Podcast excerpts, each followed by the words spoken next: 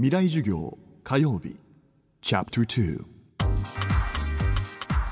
未来授業今週は11月3日と5日に放送した FM フェスティバル2011未来授業明日の日本人たちへの中から宮城県気仙沼の牡蠣漁師 NPO 森は海の恋人代表畠山重敦さんの講義の模様をお送りしています。未来授業2時間目。テーマは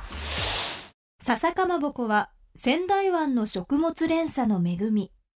ちょっと仙台湾のこともお話ししてみましょうね、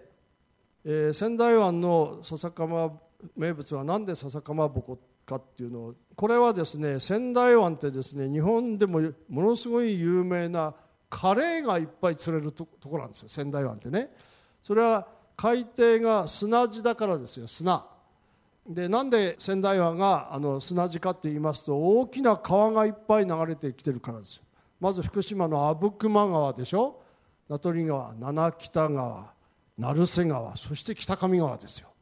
でっかい川が仙台湾に流れ込んでる。だから土砂を運びますから海底が砂地なんですよね。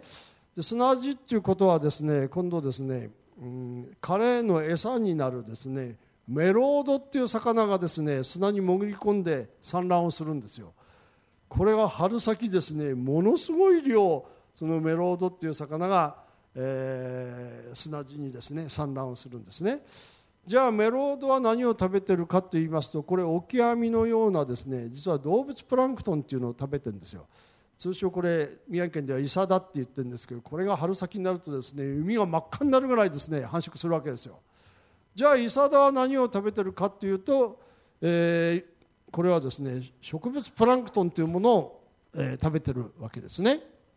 えー、顕微鏡で見るとですねこれはねトゲがいっぱいあるからトゲプランクトンって通称言ってるんですけども、まあ、ラテン語も一つぐらい覚えてくださいね。キートセラスっていうプランクトンです。これがその、えー、動物プランクトン、まあ、牡蠣の餌にもなるんですけども、えー、最もいいプランクトンですね。これが大量に湧きます。じゃあキートセラス植物プランクトンは何を食べてる、まあ、まあ、植物ですから食べてるとは言いませんよね。何を吸収して増えてるのかっていうことで今度は海だけの問題じゃなくて仙台のですね背景の山を見なきゃいけないんですよね。地質ですよ。そうすると仙台の背景ってですねここからこの時に南側ってね海はあの山側はね大体赤土になるんですよ。赤っぽい土。赤土ってことはですねこれは実は鉄分が多いってことなんですよ。この鉄分というものがですねあるメカニズムで川からですね海に供給されるとこの植物プランクトンが大発生するわけ。笹かまぼこ一つ取ったってこれだけのそのメカニズムがあるんですよ。畠山重篤さんの講義の模様はビデオポッドキャストでノーカットフルサイズで配信中です。